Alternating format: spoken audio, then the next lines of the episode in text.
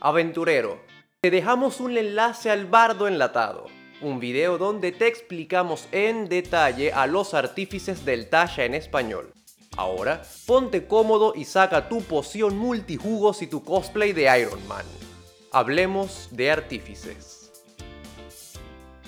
Vamos a empezar con las clases, las subclases o especializaciones del artífice, que son las dos primeras, el alquimista y el armero. Vamos a comenzar con el alquimista. ¿Qué es un alquimista en la vida real? Steven. Un alquimista no es más que el equivalente de un químico. Esta persona que aprovecha los, los, elementos, usualmente en su estado líquido, y los mezcla para ver qué nuevo elemento o qué producto genera. Usualmente un fármaco también podría entrar dentro de la categoría de alquimista. Alejandro, ¿qué te suena a ti como un alquimista? alquimista fue una ciencia que estuvo por muchos, muchos años desarrollando muchas cosas, que terminó en la química, como dice Steven exactamente. Pero lo que hacía interesante a los alquimistas y lo que los unía mundialmente es que estaban buscando la piedra filosofal, algo con que convertir cualquier sustancia en otra sustancia. Según lo que tengo acá que investigué, en Wikipedia. La alquimia era una práctica antigua, protocientífica y una disciplina filosófica que combinaba elementos de la química, la metalurgia, la física, la medicina, la astrología, la semiótica, el misticismo, un montón de cosas, el espiritualismo y el arte. Y normalmente en la cultura pop es referida como un medio para conseguir, como dice Alejandro, la piedra filosofal, que era capaz de transmutar, supuestamente,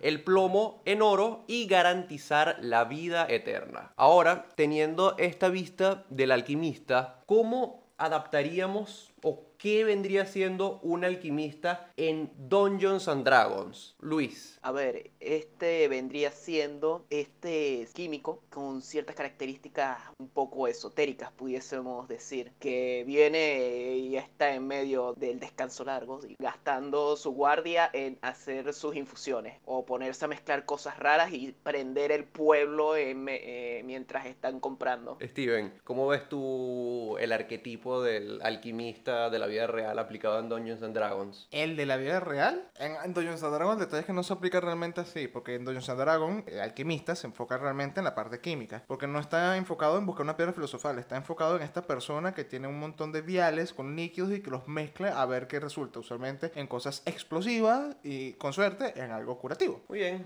te podría decir que en líneas generales el alquimista vendría siendo como este artífice que está específicamente enfocado en reactivos químicos y que en lugar de hacer maquinitas y robots se especializa en hacer niñas superpoderosas en su sótano. Alejandro, ¿qué rol dirías tú que tiene un alquimista como está presentado mecánicamente en el libro dentro de un grupo de aventureros a nivel mecánico. Es un soporte por completo, pero es un soporte interesante porque tiene un gran rango de variedad de opciones que puede hacer, curar, además puede hacer daño. Como es un medio caster, va a estar limitado en ambas cosas. No va a curar tanto como un clérigo, no va a hacer tanto daño como un mago, pero tiene un buen balance de soporte para cumplir ambas funciones. A mí me parece que, que el alquimista es como ese personaje que dice, quiero ser un alquimista, pero todos en su, en su grupo le dicen, no, no, no, necesitamos un clérigo. No, no, pero yo quiero ser alquimista. No, no, no, no.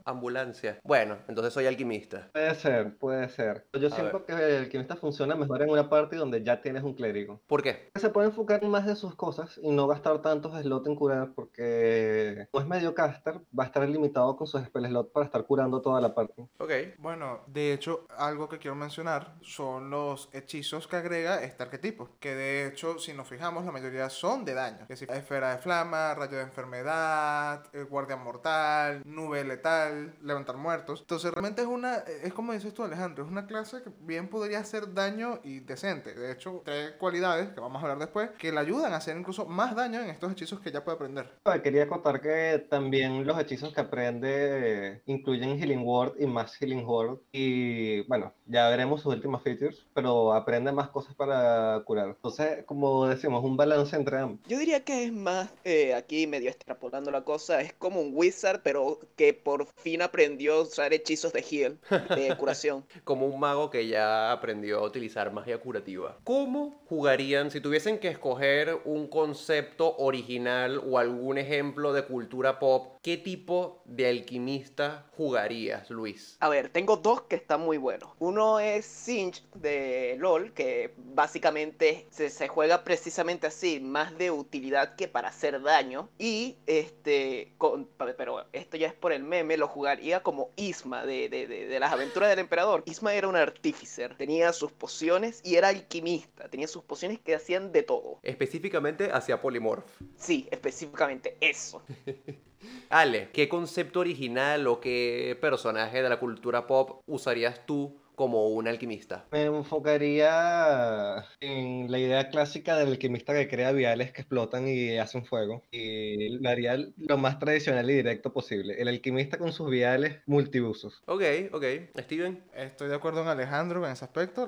Esa me parece la manera más sencilla o más común de hacerlo porque de por si el framework da para. Si tuviese que escoger un personaje de la cultura pop, yo lo haría Snape de Harry Potter. Oye. Él es literal un wizard que además se especializa en pociones y perfectamente podría cargar sus suplementos de alquimistas encima para hacer unas cuantas pociones dañinas. Bueno, lo que pasa es que Snape es un mago, no un artífice, pero se puede adaptar. Se puede adaptar en lugar de, de- todo este asunto de, de estudiar los componentes del universo y toda esta cosa. Es un tipo que inventa cosas y casualmente esas cosas son pociones. Yo particularmente voy a dar un ejemplo de qué haría yo con un alquimista y qué no haría con un alquimista. Y definitivamente algo que no es un alquimista es cualquier cosa de Full Metal Alchemist. Eso no son alquimistas como te los plantean en el libro. Cualquier cosa de ahí no, no cuadra con nada de aquí. Y si tuviese que utilizar algo que sea un alquimista, yo le daría un reflavor y lo convertiría en un cocinero. El alquimista cocinero y me daría a Gordon Ramsay alquimista, que prepara platillos pone- extraños que te dan indigestión o te, te curan dependiendo de tus intenciones. Le pones los Claro. crosscraseas a Bardo y le pones Vicious Mockery. es Gordon Ramsay tal cual. Eh, eh, con el, con la, la feature esta, la, la, la habilidad palabras cortantes y burla dañina. Otro personaje que se me ocurrió podría ser Honey Lemon de Big Hero 6. Porque técnicamente ella es una química en el flavor que le dieron Disney a esta carta. Y precisamente ella tiene un bolsito que podría ser su alchemy supply, eh, su- sus utensilios de alquimista, con los cuales hace viales al momento, que de hecho todo ocurre dentro de su bolsito. Y tiene de- al salir su componente químico que le permite hacer los efectos curativos, dañinos, de fuego, de lo que le dé la gana. Sus pelotitas. Sí. Entonces, jugar Honey Lemon en este setting fantasía, la verdad es que suena bastante interesante. Además, así por fin puede ser el fanservice del grupo. Y, y tiene que tener muy bien el apartado glamoroso implementado en el personaje. Si vas a jugar Holy Lemon, todo tiene que explotar en colorcitos, o si no, no lo dejo. Si tú tienes alguna idea de algún concepto que se pueda utilizar como alquimista, déjalo en los comentarios. Eh, si nos faltó algún ejemplo, si te, te ocurre algún concepto interesante, ponlo acá en los comentarios y dinos cómo jugarías tú un alquimista. Vamos a pasar a revisar rasgo por rasgo todas las habilidades que tienen los alquimistas. Y vamos a comenzar por el primer rasgo, que son justamente la proficiencia o la competencia con herramienta. Y ganas competencia con, vaya sorpresa, los materiales de alquimista. Si, no, si ya tenías proficiencia con los utensilios de alquimista, puedes ganar proficiencia con algún otro utensilio de la lista de artesanos. Cabe destacar. Recuerda que proficiencia es competencia. Luego tenemos la segunda habilidad, que es justamente lo que decía Steven antes, los hechizos exclusivos del alquimista, como los, los, hechizos extra que ganas como alquimista. Ya habíamos dicho que había como que un balance entre hechizos de curación y hechizos dañinos. Creo que Alejandro quería profundizar un poco más en la lista. Sí, interesante. Las opciones que tienes, Healing Word es una acción, siempre buena opción para castear en tu bonus action. Y Esfera Flameante es la acción que me parece así más resaltante nivel 5, que te da una opción de daño extra constante, mientras puedes hacer tanto curación o tus otras funciones como alquimista. Claro. Y es bien interesante cuando te pones a analizar esto desde el punto de vista de la búsqueda de la piedra filosofal, porque el alquimista tiene muy poco, desde, desde el punto de vista del alquimista de acá de Dungeons and Dragons, el- la parte mecánica, tiene muy poco de esto, este flavor tradicional de, de transmutar cosas y de buscar eh, la, la vida eterna a través de la piedra filosofal, pero en nivel 17 aprende un hechizo bastante interesante que es eh, levantar muertos, que podría conectarse de cierta forma con la piedra filosofal. Eso es completamente cierto. Hablando de flavor, hay un spell que me llama mucho la atención, un hechizo, que es forma gaseosa, al nivel 9. Porque, a ver, se me hace un poco difícil de pensar cómo con un vial te vuelves un gas. Te transmutas a ti mismo en, no sé, una nube. Yo le pondría otra cosa, tipo, qué sé yo, a nivel 9, un spell bueno pudiese ser el que levanta un pilar de, de roca. Y bueno, nada, tiras tu vial, tiras tu vial y de donde caiga allí sale un, un- un muro de roca. O así. Eso sí sería Full Metal Alchemist. Pero no parece, no me parece una mala idea de plantearlo, por lo menos con el hechizo de esferas de fuego podrías hacerlo perfectamente, que el vial que lanzas es una explosión enorme y que por razones de magia que implementaste en tus, eh, tus viales, logra mantenerse de manera perpetua durante 6 segundos, en lugar de extinguirse enseguida. Yo creo que se entiende que todos los hechizos que usa el, el alquimista son de viales. Eh, yo personalmente, cuando esté jugando un alquimista, tendría, describiría todo con sus viales. Eh, exacto, es que, por ejemplo, esta, la, la flecha ácida de Melf, yo creo que el hechizo está diseñado para verse visualmente como que lanzas una flecha de baba ácida hacia tu enemigo, pero aquí claramente es como que agarras tu potecito de ácido y eso es lo que le lanzas a la gente. No, bueno, aquí yo tengo una idea de que no necesariamente tengas que lanzarles tus viales a la gente, porque podríamos, eh, quisiéramos ser realistas, como DMs en este caso, podríamos decirle cuántos viales te quedan, cuántos has roto ya, y los ha- haríamos gastar constantemente dinero en comprar más viales o producirlos. Sin embargo, algo que podría hacer es que justamente agarra los viales, mezcla rápidamente dentro del vial y cuando abre el vial, sale el hechizo disparado en dirección al enemigo.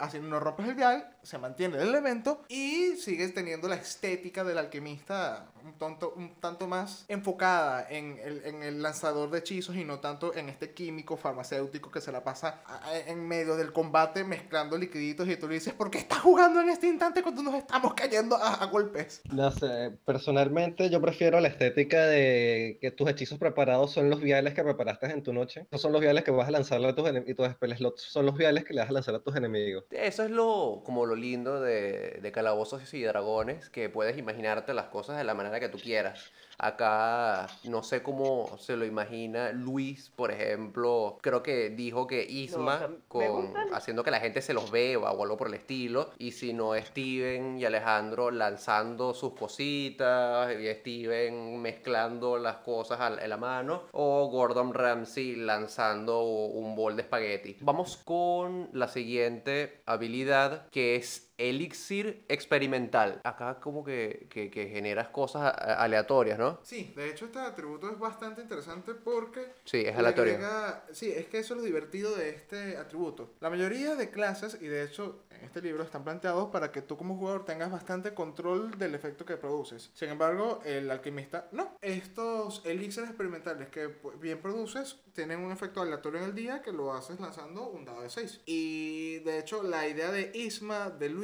me encanta mucho con estos elixires porque perfectamente hay algunos que no son curativos, unos que, sino que son de, de mejoras físicas a las personas. Entonces podrías hacer, siendo Isma, que cada vial le da un atributo de un animal que se transforma. Es una forma divertida de verlo. Eso, eso está, está chévere porque va con todo el significado de esto de que es experimental. Tú no sabes qué carajo va a salir de, de tus experimentos, pero algo salió. Y una cosa que me gusta muchísimo de esto es que al terminar el descanso, car- el descanso largo, si tú quieres decir quiero más elixires, que uno solo puedes gastar espacios de conjuro para crear más elixires y no limitarte solamente al único que creas al final del, del descanso largo por debajo de nivel 6, porque después en nivel 6 puedes crear 2 y en nivel 15 puedes crear 3. Pero si quieres crear aún más, puedes gastar tus espacios de conjuro para crear más y te das esa, esa libertad. ¿Sabes qué me gustaría hacer con esto? Agarrar y a nivel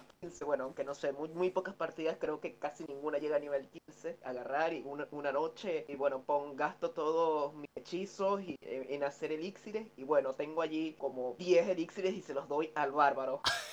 Perfecto. Bárbaro es Cusco en la persecución. ¿Qué digo? Eh, sí, el bárbaro es Cusco en la persecución. Oh, no, mira, yo puedo ser Isma y que el bárbaro sea Kronk. Per- mejor aún. Le doy todos los elixires. Y, y nada, de, vamos por la vida así. Y Croc los usa mal, porque Croc no sabe qué elixir es cada uno. Y tú no le pones una etiqueta, tú solamente dices, toma, úsalos. Perfecto. Es mejor aún.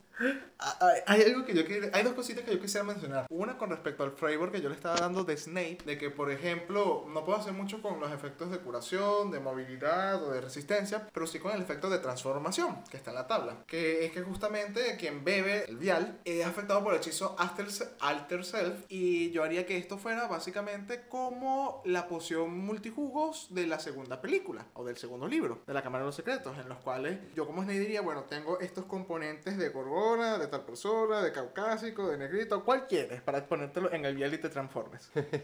O agarras al final de, de tu descanso largo, te gastas todos tus espacios de conjuro y creas el menú del día de tu restaurante. Y hablando de espacios de conjuro, esa era otra cosa que quería mencionar. Porque el atributo te dice que puedes gastar tus espacios de conjuros de nivel 1 o mayor. Pero esa parte me parece un tanto no optimizada. Porque los hechizos de la tabla siguen siendo los mismos. Entonces es lo mismo que yo me gaste un, espacio de conjuro de nivel 5 a un espacio de conjuro de nivel 1 para producir cualquiera de estos efectos. Hubiera sido bueno que le hubieran agregado una especie de escalada o de efectos adicionales con respecto al, al espacio de conjuro que utilizaras. Tú como máster se lo puedes agregar si quieres. Eh, eso es una forma de balance a la clase para justamente no lanzarle 25.000 pociones al bárbaro y que sea inmatable.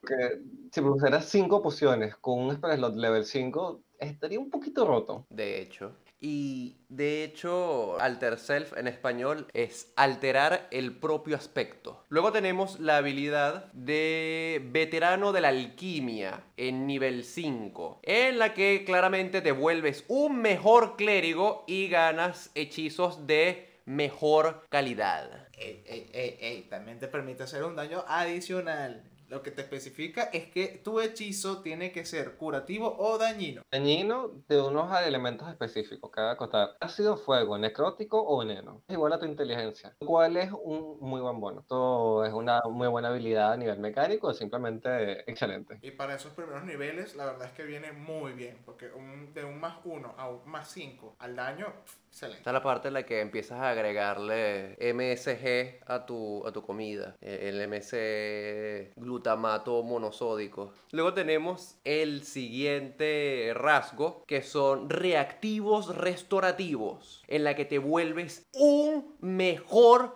clérigo todavía. Porque, porque la party sigue quejándose de que no curas lo suficiente. O de que, ¿por qué no me curas a mí? Que cúrame a mí, que me hicieron uno de daño. Ya no estoy full HP. Esta es la parte en la que te dicen, Luis, deja de convertir la gente en animales, cúrame. No, y lo, lo, lo convierte en una babosa que se cura sola. Nunca- Y ahí es cuando usas cura- eh, restauración menor. bueno, un lagarto, lo convierte en un lagarto. Ale, yo creo, eh, yo creo que tú tienes una mejor opinión sobre este atributo con respecto a la mecánica y los beneficios que da. Lo de menor restauración es muy bueno porque lo puedes usar sin gastar un spell slot, así que un hechizo gratis siempre es bueno. Y lo puedes usar un, eh, un número de veces igual a tu bonificador de inteligencia. Puedes usar hasta 5 veces. Lo que me parece más interesante es que cuando una criatura vea el elixir LM experimental, cure 2 de 6 más tu modificador de inteligencia. Eso es un Healing Word de nivel 2. Eso hace la pena que de todos tus hechizos, todos tus elixires valgan aún más, especialmente los elixires que crees con slot de level 1, que van a ser inmediatamente mejor que un curar elixir de level 1. Y algo interesante a mencionar es que dice cualquiera, cualquiera de los elixires experimentales, no especifica que tenga que ser el del efecto curativo. Entonces, literal, mientras Luis está transformando a alguien en un águila, resulta que el vial tenía, no sé, un componente muy bueno, sábila, por decir, que se la tragó y lo hizo sentir mejor, lo refrescó, lo, lo curó. Adicional a haberlo transformado a un águila. Glutamato monosódico. Agua de chica gamer.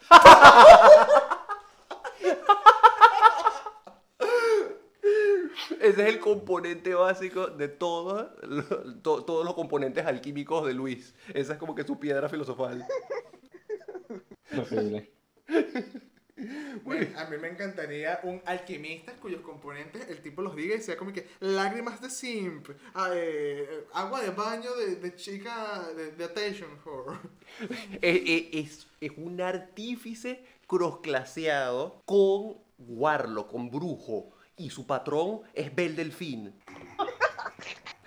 Entonces, to- to- to- toda la magia que le da en realidad son, son este, cargamentos constantes de agua de chica gamer. Que bueno, ya que estamos mencionando, más que nada por la risa, componentes que podrías inventarte tú como jugador para tener en tu vial de alquimista, ¿por qué no hablas con tu DM para que de hecho te ponga en verdad estos componentes para que tengas nuevos efectos en tus, en elixires o nuevos efectos en tus viales ya controlados? Dinos aquí en los comentarios de pronto qué componentes se te ocurre, qué efectos se te ocurren. Tú como maestro del juego, ¿qué componentes agregarías a tu partida o a tu mundo? ¿Incorporarías a Bel Delfín como un patrón? La respuesta es sí. Y hablando de agua de baño de chicas gamer, tenemos la última habilidad del, del alquimista de nivel 15 que te da resistencia contra daño ácido. Completamente necesario para que no te mates cuando tomes el agua del delfín. A ver. Más eh, importante, esta habilidad te permite castear curación sin gastar un spell slot. Ese es un hechizo muy bueno. También tienes restauración mayor. También es un hechizo muy bueno, pero curación te da mucho. De hecho, sí. Y esta es la parte en la que te vuelves inmune a, al, ¿cómo que se llama? Al, al síndrome de, de la, intoxicación por, por el glutamato monosódico. Porque sabes que hay gente que, que como que resiste el glutamato monosódico porque lo come mucho, que son los asiáticos justamente. Y cuando las personas occidentales comen mucha comida asiática con mucho glutamato monosódico, como que se intoxican. Aquí ganas el superpoder de los asiáticos. Ahora, una pregunta muy importante. El hecho que seas inmune a la condición envenenado significa que no te puedes emborrachar, ¿cierto? De hecho, sí, sí, si hablamos meramente en mecánica, estar borracho es estar envenenado, porque es el mismo chequeo de constitución. Así que sí, eres Capitán América, porque no puedes, puedes tomar, tomar, tomar y nunca emborracharte. Así que perfecto, tú puedes ser ese amigo en las fiestas que trae mucho alcohol, emborracha a todo el mundo y luego los grabas o te ríes de las boberías que hicieron mientras tú estabas completamente sobrio riéndote como Brad Pitt con tu, con tu copita en una esquina. Y eso es totalmente lo que tiene que estar haciendo una, un alquimista de nivel 15. Por supuesto, obviamente. Imagínate una fiesta hecha por un alquimista de nivel 15. O sea, ¿tú te imaginas las bebidas que van a hacer en esa fiesta? No. Acha- ma- baby. Alejandro, no, no- me lo habías puesto a pensar. Si tenemos a Gordon Ramsay, ¿por qué no tendríamos al alquimista bartender? Tienes razón, las posibilidades. No, y es una fiesta súper trippy en la que todos los tragos son Viales. no, no, no viales, son específicamente elixires experimentales. Todos, todos, todas las bebidas son elixires experimentales y es una locura donde todo el mundo está drogado o, en, o embriagado o intoxicado por tus componentes alquímicos. Y ves como la gente está de pronto volando en el techo, se volvió calva, de pronto le va- pegas un golpe y no atraviesa la pared, ves como algunos se transformaron en otra cosa. No, Eh, hay algunos que pueden tener, o sea, de- algunos elixires experimentales, pero otros que tengan spells. Claro. eh, Illusory Terrain o, fanta- o Fantasma el que se... eh, o ¿cómo era? El que, el que no hacía daño. ¿no? Eh, Fuerza Fantasmal. Eh, que, ve- y, y bueno, todos están en un, un viaje trippy allí con, con- con las ilusiones. Creo que se llamaba el hechizo de nivel 3 que creabas la bola de disco que charmeaba a todo el mundo que le veía. Patrón, Patrón hipnótico. hipnótico. Excelente. Confusión. E- Esta fiesta deja pendeja a la de Proyecto X, a la de la película. De hecho, este podría ser un one shot. El one shot donde están en la fiesta esta y tienen que vencer como que al, al alquimista que está este, pa- este, haciendo la fiesta. Y tienen que pasar Suena enfrente de su ejército de invitados. Suena súper divertido. Y sí, eh, suena súper yolo, comiquísimo. Puede ser perfectamente un pasillo donde la dificultad es la cantidad de gente de por medio con efectos aleatorios. De hecho, tener una tabla de, de, mágica, de magia salvaje para esto sería conveniente para un maestro de juego, porque- simplemente es, ¿qué efecto tiene esta persona? Tal, la siguiente tal, y así vas lanzando tu dado de 100 hasta que ves que sale. Y esta fue el one shot en la que tuvimos que ir y vencer en su casa a Kanye West. Donde fueron a una, a una fiesta furra. ¡No! Eh, eh, eh, eh, ¿Por qué no? Si es Isma, ¿por qué no? No, no, no. No, Steven, controla tus ganas. no de nuevo de Rainforest.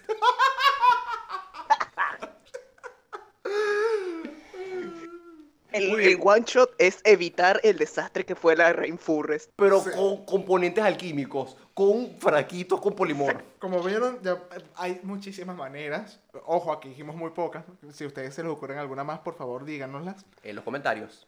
Para cómo implementar un alquimista o cómo hacer one shots, sesiones de una sola partida, o partidas de una sola sesión, para sus jugadores. Ahora vamos a pasar con el siguiente arquetipo del artífice, que es, eh, en inglés es armorer, es el arquetipo que se especializa en hacer armaduras, pero nosotros en español lo vamos a llamar armero. Vamos a comenzar con cómo sería un armero en la vida real. Luis. Un armero es el que viene y puede hacer chalecos balísticos, estos trajes que se utilizan para desarmar bombas, básicamente los que hacen indumentaria para hacerte para que no mueras. Como les dije, un armero es un tipo que hace armas en general. Pero como no sabemos cómo traducir esto, un diseñador de moda vintage, vamos a llamarlo armero. Vamos a ver cómo es esta adaptación, Steven, de D&D de lo que vendría siendo el armero como arquetipo del artífice. El armero, la verdad es que es alguien cuyo concepto es muy básico. Particularmente, yo no estoy tan de acuerdo con la existencia de este arquetipo. Porque su,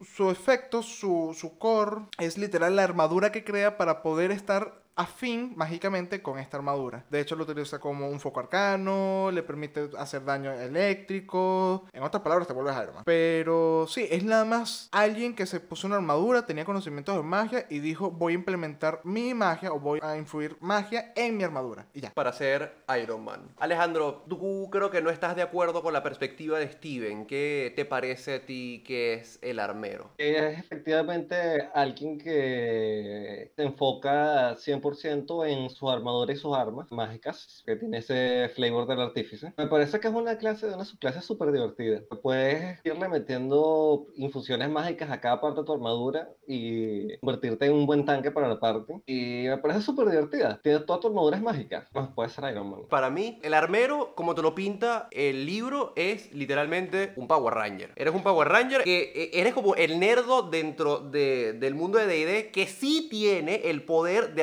hacerse un exoesqueleto para romperle la cara a los que te quitan el dinero del almuerzo. Entonces me estás diciendo que básicamente el armero es el protagonista de Call of Duty, donde te pones los exoesqueletos para hacer las misiones. Pero nerdo.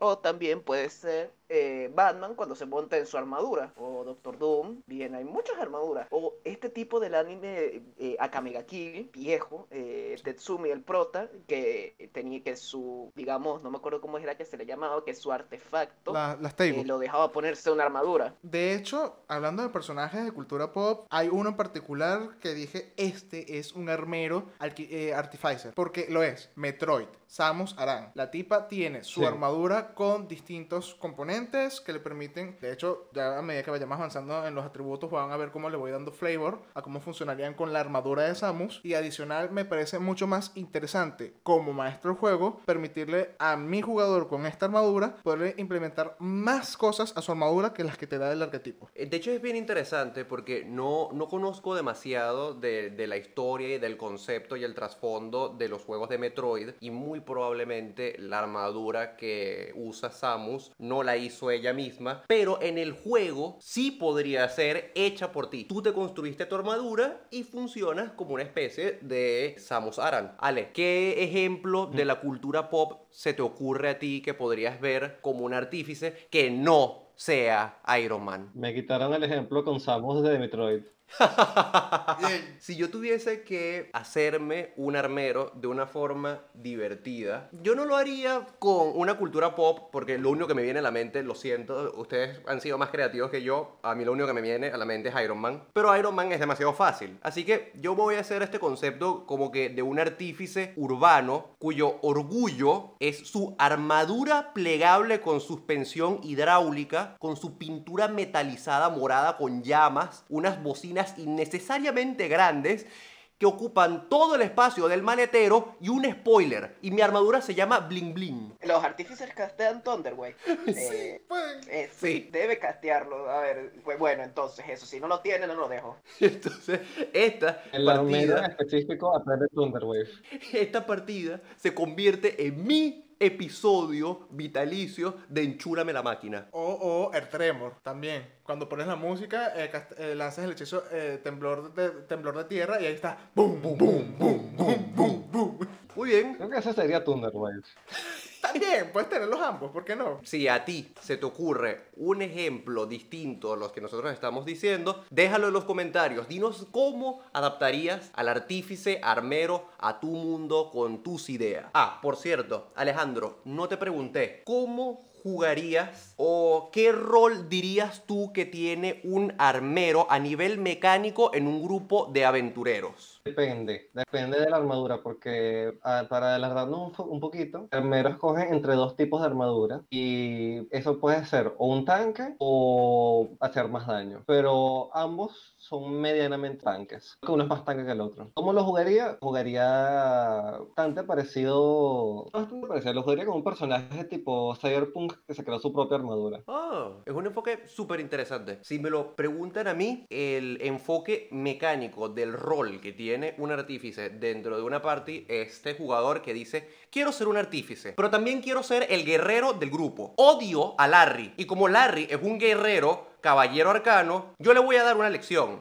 Lo voy a dejar en ridículo con esto y voy a ser un armero. Y le voy a demostrar que el armero es mejor que el caballero arcano. De hecho, Sí. por el simple hecho de que tienes muchísimos más hechizos que el caballero arcano, por nada más la base de, de Artificer. Entonces demuestras el odio que le tienes a Larry y a su personaje guerrero con tu artífice. Y le demuestras quién tiene el pene más grande. Yo diría que es estrictamente mejor, cabe acotar. Es más hechizos, pero a cambio de eso hace menos daños con tus ataques. Entonces, es un balance ahí que Bueno. simplemente depende de qué tan quieres caerle a golpes a alguien versus qué tanto quieres castear hechizos. Eso sí es verdad, porque el, el fighter siempre tendrá más ataques extra que tú como, artifi- como artífice, siempre. Eso es cierto. Muy bien, vamos a pasar a analizar cada uno de las habilidades, cada uno de los rasgos del artífice y ver qué podemos sacar de eso y cómo podemos ir adaptándolos a nuestros conceptos originales del armero. Empezamos con la habilidad de nivel 3, que sería como herramientas del rubro. Esta es la parte en la que te consigues una máquina que enchular, porque necesitas la, la- la competencia con, con tu, con tu máquina, con tu armadura pesada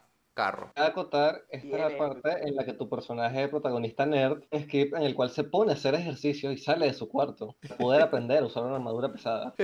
Mientras, hecho. Mientras tienes la canción de Eye of the Tiger de fondo. No, no, tienes que tener rap hardcore. Como esto en la que ya ves tu armadura, la tienes bien, toda bien calibrada, precisamente, o sea, digamos, bien calibrada para que se acople a ti y la ves bien. No, no lo veo tanto así como que tengas que mejorar físicamente, aunque, no sé, te, la- te dice que, que, ganas proficiencia en armadura pesada en general, pero, pero, sí, te- yo lo veo más como ese momento místico en el que tú y tu armadura generas un vínculo con tu armadura, digamos. Es que la cuestión que dice la competencia con armadura pesada en general es una cuestión que viene con otro atributo que adquieres a nivel 3 que lo vamos a mencionar más adelante. Ahí lo voy a mencionar de nuevo y lo voy a explicar. Mientras tanto, lo divertido de esto es que ganas pro- eh, competencia con las herramientas de herrero. Así que además de salir a hacer ejercicio, te pusiste también a practicar tu jueguito de electrónica para niños y aprendiste a cómo hacer circuitos en tu, en tu armadura. Y, oh, mira, soy Iron Man. Osamos. Voy a acotar una, una acotación así rapidita. Hay armadura pesada que requiere fuerza como o sea, que requiere tener un eh, una fuerza específica para poder usarla. Específico la armadura de plata, de placas, que es la más fuerte, necesitas tener al menos 15 de fuerza para usarla. Vamos ahora con la lista de hechizos del armero, que básicamente son todos esos adornos, las pinturas y las porquerías electrónicas innecesariamente caras que le vas a montar a tu máquina para enchularla. O, en el caso de Samus, son todos los aditivos y tipos de cañones que tienes y defensas, según el juego que estés jugando, para poder avanzar en el planeta. Yo quiero acotar que esta lista de hechizos me encanta. Todos los hechizos van perfecto con el artífice de armadura. Me encanta esta lista de hechizos. Pero- Principalmente que a nivel 13 puedes aprender escudo de fuego que te prendes en candela. Y eso me parece súper divertido. O adquieres tu armadura que te hace inmune a las zonas de altas temperaturas. Como Samus.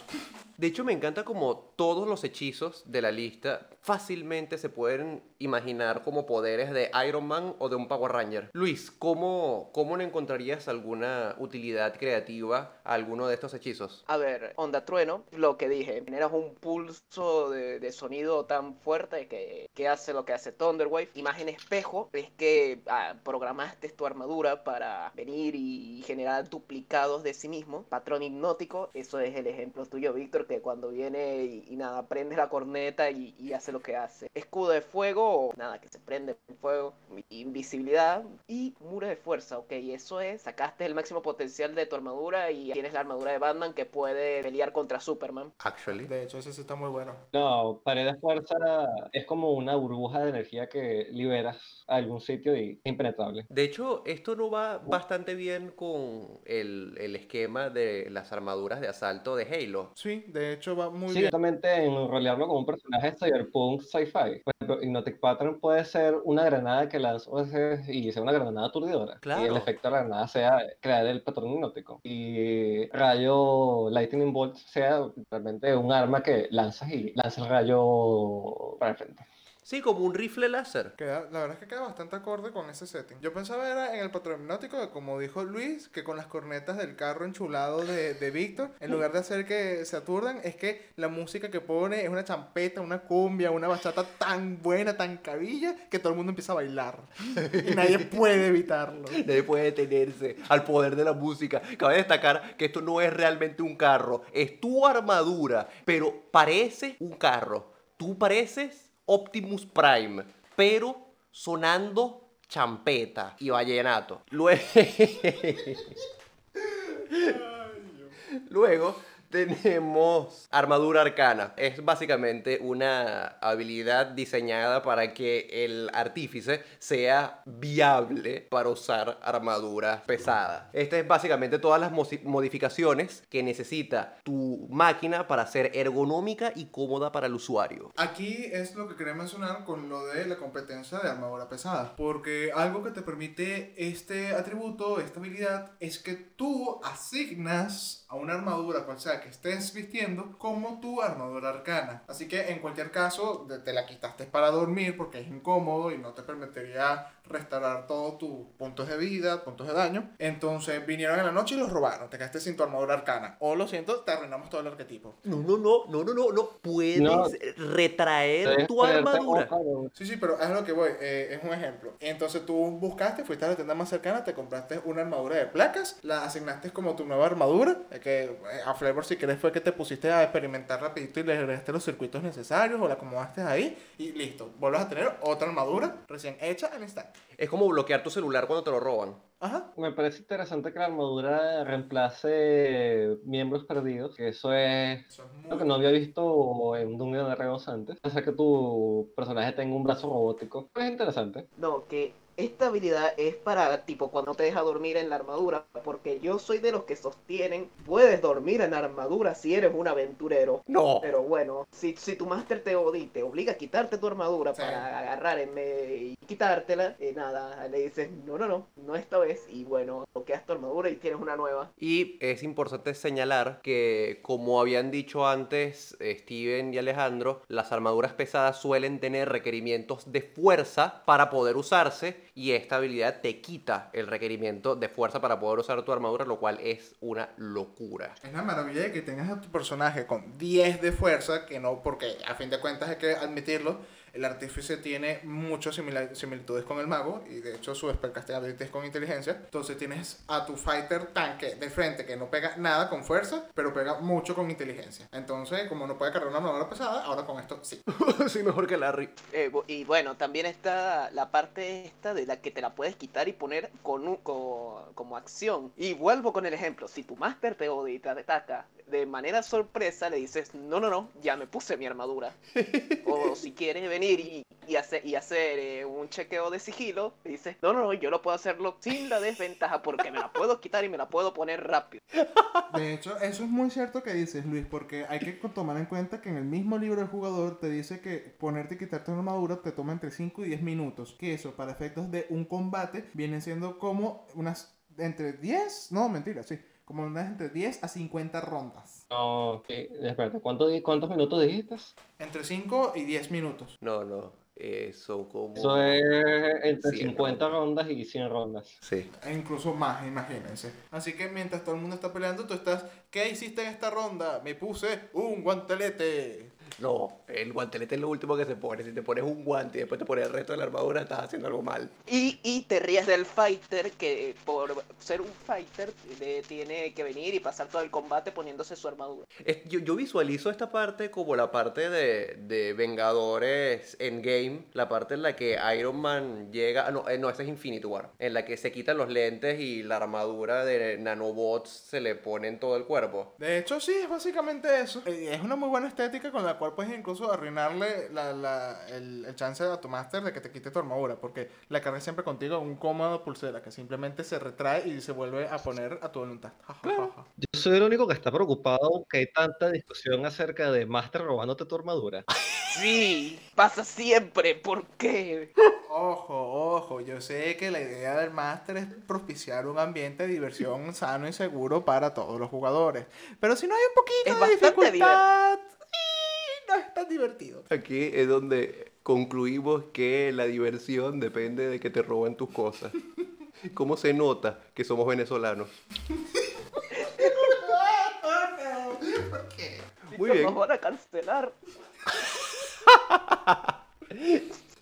Muy bien, luego viene la habilidad o el rasgo de modelo de armadura, que es donde la cosa se empieza a poner buena con el, con el armero porque te permite definir un cierto estilo de juego que vas a tener.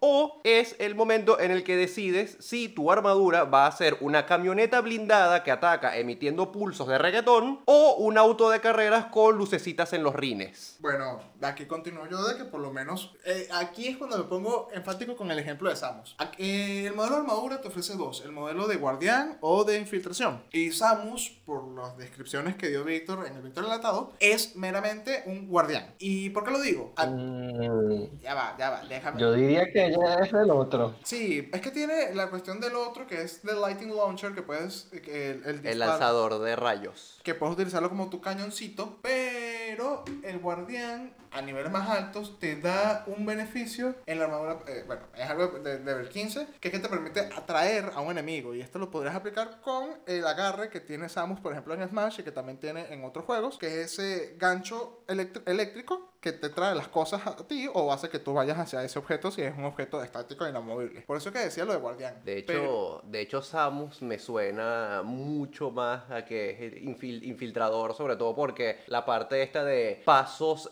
empoderados, eh, eh, que en la que se aumenta tu velocidad en cinco pies, puede ser el, el momento en el que Samus se convierte en una pelotita. Ah, también. Y además tiene ventaja en, de- o sea, gana ventaja en destreza, que cancela la desventaja de destreza a la armadura pesada, lo cual también va con la práctica. A mí me encanta esta habilidad, quiero contar. Este, esta habilidad del artífice me encanta completamente. Las opciones que te da son muy buenas, te puede ser un tanque o ser más para atacar, atacante de rango, y me parece súper buena la habilidad, me encantó. Al fin puedo hacer las misiones en sigilo sigilo con la armadura pesada y Ah. venir con mi mandoble y tratar de, hacer- de, de hacerle un ataque sorpresa al boss final. De hecho, sí, y eso no es nada trivial. La oportunidad de no arruinar el sigilo de tu party es una gran ayuda al momento de cualquier misión, y no solo en combate, en cualquier misión en general. Y cabe destacar, hablando de misiones especializadas, que puedes cambiar el modelo de armadura en un descanso largo. Eso es muy conveniente y bastante práctico porque puedes perfectamente, como estuvimos peleando mucho, ser un guardián y dijeron, bueno, mañana vamos a infiltrarnos en la casa del gobernador. Dame esta noche que mañana ya estoy preparado. ¡Pam! Cambiaste tu armadura a infiltrador. Y además, yo aquí daría el flavor de que aquí es cuando tú puedes escoger tu armadura de Metroid Prime Corruption, de Metroid Prime, de Metroid Samus Return, o del juego que prefieras de Metroid, o la de Fusion, que a mí me encanta esas armaduras que parecen un traje de licra extraño. Y esto de especializarte con, con cierto tipo de rol de misiones tiene mucho, mucho, mucho flavor y se puede ver mucho en un sistema como Halo, que es de asalto o defensa o dependiendo del tipo de misión que tengas desde el punto de vista del soldado. Ey, igual aquí estoy viendo algo que me parece bastante interesante, que es el rango de lanzador de rayos. Dice de 90 a 300 con un fit no y que cuenta como eh, arma rango sim. Y yo creo que había un fit cual podías duplicar el rango de tus armas cuando las disparas. Entonces puedes tener un rango de 180 pies, o sea, normal, y largo y rango largo de 600. Ser un francotirador que va por allí. Aquí es cuando mis jugadores estarían agradecidos de haber tenido esto en la misión de guerra contra unos barquitos que están teniendo ahorita, porque justamente los barcos están a 300 pies de la costa y no tienen nada con qué atacar. Después de esto, tenemos, co- como no podría faltar acá, tenemos el rasgo de ataque extra. Solamente para demostrarle al guerrero del grupo que lo que tienes contra él es personal. Para que vea que con una buena máquina siempre puede ser mejor. Sí. Es un rasgo que le hacía falta y que le va a servir por la mayor parte de toda su carrera. Así que disfrútalo. Aquí es donde cambias el cañón de modo manual a semiautomático. Tienes tu riflecito disparando una ráfaga de, por tiros, de tiros por turno. Algo que quería mencionar, que no pude mencionar con, en el episodio del Artífice como tal,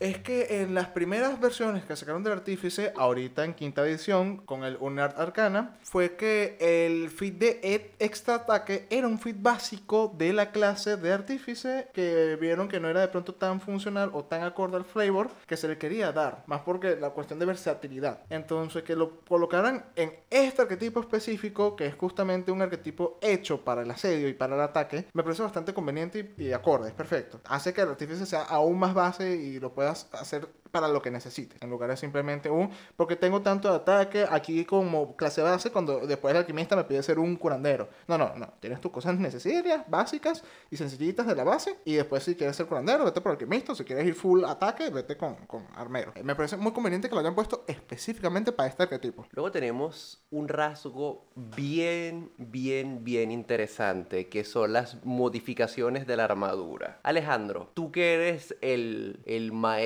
y el gurú de la explotación mecánica de las cosas, ¿cómo ves este rasgo? Parece que es una excelente habilidad level 9, porque cada parte de la armadura, incluyendo las armaduras, las armas especiales de la armadura, cuentan como un ítem separado para hacer las infusiones. Puedes ahora toda tu armadura ser mágica y estar llena de infusiones. Y volvemos a lo que comentábamos el capítulo pasado, de que el artífice egoísta que se pone todas sus infusiones, esto es otra habilidad que te dice ponte todas tus infusiones. Dejamos el link del capítulo pasado, lo vamos a dejar abajo para que puedan verlo. Cabe acotar, esta habilidad aumenta el máximo número de infusiones que puedes tener. Dos. O sea, la habilidad te, te lo pone así en bandeja de plata. Es como que eh, el alquimista no se trata de ser un collage de objetos mágicos. No, cállate. Sí, sí lo es. Para mí, si tuviese que visualizar esta habilidad, este rasgo del nivel 9, es básicamente en el momento en el que dices, ya no quiero ser un Power Ranger, quiero ser el Megazord, pero chiquito. O aquí es cuando dices, quiero dejar de tener una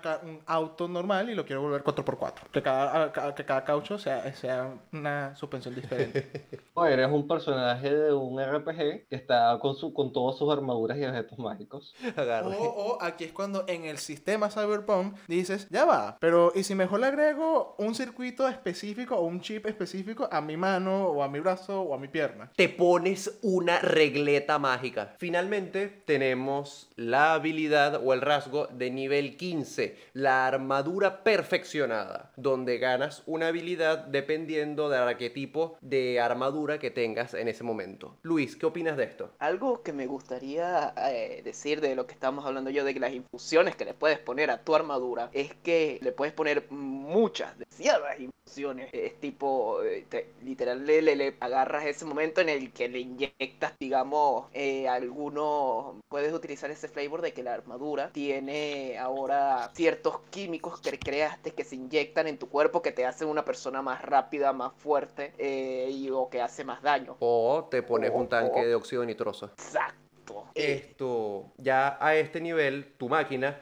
está tan, tan enchulada que la gente no puede evitar sentirse atraída por tu máquina o quedar deslumbrada por su pintura escandalosa. Oh, aquí es cuando dices, ya Ya llegué al final de este planeta con toda mi armadura al máximo en esta edición de Samus, de Metroid. Me encanta esta habilidad, pero es una habilidad que es puramente mecánica. Te da beneficios excelentes para el combate. A mí me gusta bastante. Vo- Voy a- me gustaría utilizar el infiltrador porque este agarra y con cada vez que lances rayos va- vas a dejar la gente tipo escandilada y los vas a dejar medios virolos y, y- y bueno, sirve bastante para apoyar a tu equipo. Tipo, vas a estar allí poniéndole desventaja a todo el mundo con tu, con tu rayo y ataque extra y, y bueno, le vas No, a no decir... poniendo desventaja. Oye, Tiene desventaja contra tus ataques. Contra Ah. desventajas contra ti en específico. Ah, yo pensaba que, que era... No, a ver, aquí también estoy viendo y hace algo bastante de daño ese rayo, porque ve, hace 2 de 6 al, eh, al inicio a una criatura, ¿no? Y Sí. con es, hace 3 de 6 y cuenta que vas a disparar dos rayos Sí. Eso le Entonces, pone un buen DPS para el level 15. y a distancia. Allí es cuando le demuestras todavía que eres mejor que el fighter que utiliza el arco. Es tipo... Sigue siendo cada vez mejor y mejor que Larry. Yo por mi parte, como dije, planteé lo de guardián al inicio con Samus porque el bono de guardián que te da es que justamente logras atraer a un enemigo hacia ti que está a 30 pies, que ya sea enorme o más pequeño. Siempre- y el, el enemigo tiene que hacer un lanzamiento, una tirada de salvación de fuerza, que siempre y cuando no saque bajito, se quede quieto o tú lo atraes a 5 pies de ti y le empiezas a caer a callapa con tus dos guanteletes eléctricos que te da, el eh, que te da la, la armadura de guardián. Ya habiendo visto estos dos arquetipos de artífice, ya tenemos el alquimista, que es de este artífice que tienes que imaginártelo como el manipulador de magia que crea efectos mágicos a través de pociones, y el armero que crea hechizos y efectos mágicos a partir de su armadura, de cosas que hace su armadura, gadgets y, y mecanismos que tiene su armadura. Luis, ¿qué preferirías tú jugar y por qué? ¿Un alquimista o un armero? El alquimista, a ver, es una decisión un poco difícil, pero creo que el alquimista gana por poco, por el hecho de que puedo tener a Isma y a Kron dándose allí da- con, con las pociones y tirando cosas locas. Ale, ¿cuál te parece más llamativo a ti? ¿Te gustaría jugar un artífice si fueses a jugarlo ahorita? ¿Un armero o un alquimista? Jugaría un artífice que es un soldado estilo Halo, un soldado así futurista sci-fi, que está tirado en un mundo de Dragons randommente. Ese sería el, el armero en específico. Steven, Yo también escogería el armero, pero por el mismo flavor de Samus. Que agarraría lo de la armadura, es que el origen es del planeta natal de Samus, no lo hizo ella. Entonces resulta que este es un personaje en este mundo de fantasía que encontró una reliquia, que es esta armadura, que la logró afinar a sí mismo y ahora anda por el mundo siendo el elegido de la armadura. ¿Cómo caballeros del zodiaco? ok. Si yo tuviese que escoger, jugaría un alquimista que sí está buscando la piedra filosofal. Que sí la quiere y sí la va a usar para algo. Dinos en los comentarios cómo jugarías tú a estos artífices. ¿Cuál prefieres? ¿Prefieres al alquimista o prefieres al armero? ¿Por qué prefieres uno sobre otro? ¿Apartado mecánico o apartado de flavor? Menciona en los comentarios cuál usarías y por qué. Y si no, siempre puedes crear tu propio arquetipo para esta clase y compartirlo en los comentarios. Y de esa manera nosotros también podemos ver qué opinas tú, cómo mejorarías estos arquetipos, cómo mejorarías la clase de por sí, qué clase de artífice te imaginas que de pronto sea más acorde a tu mundo. Compártelo con nosotros. En el siguiente video analizamos las otras dos subclases del artífice. Y recuerda que también tenemos el video de la clase base del artífice y de muchas otras clases para que los veas y se los muestres a tus amigos roleros ahora. Revisa nuestro contenido y te aseguro que tendrás nuevas ideas para tu partida. En la descripción también te dejamos unos enlaces para otros canales muy buenos con contenido geek en español, como el canal del Geek Out y videos que puedes usar para despertar tu imaginación aventurera y crear personajes memorables. Nos vemos en el siguiente video. La música usada en este video fue sacada de Audionautrix y de Ben Sound. Y este final anticlimático, lo siento. Sería cómico que cortaras el video no en el final antidramático, sino en- después que explicas lo que es un final anticlimático. no me tientes, Alejandro.